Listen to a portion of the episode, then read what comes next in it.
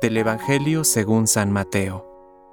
Después de la partida de los magos, el ángel del Señor se apareció en sueños a José y le dijo, Levántate, toma al niño y a su madre, huye a Egipto y permanece allí hasta que yo te avise, porque Herodes va a buscar al niño para matarlo. José se levantó, tomó de noche al niño y a su madre, y se fue a Egipto.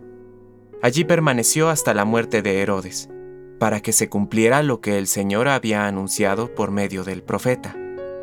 Desde Egipto llamé a mi hijo.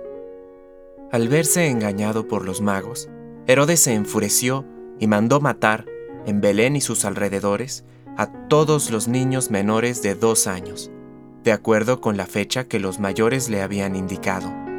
Así se cumplió lo que había sido anunciado por el profeta Jeremías. En Ramá se oyó una voz, hubo lágrimas y gemidos. Es Raquel, que llora a sus hijos y no quiere que la consuelen, porque ya no existen. Palabra de Dios. Compártelo, viralicemos juntos el Evangelio. Permite que el Espíritu Santo encienda tu corazón.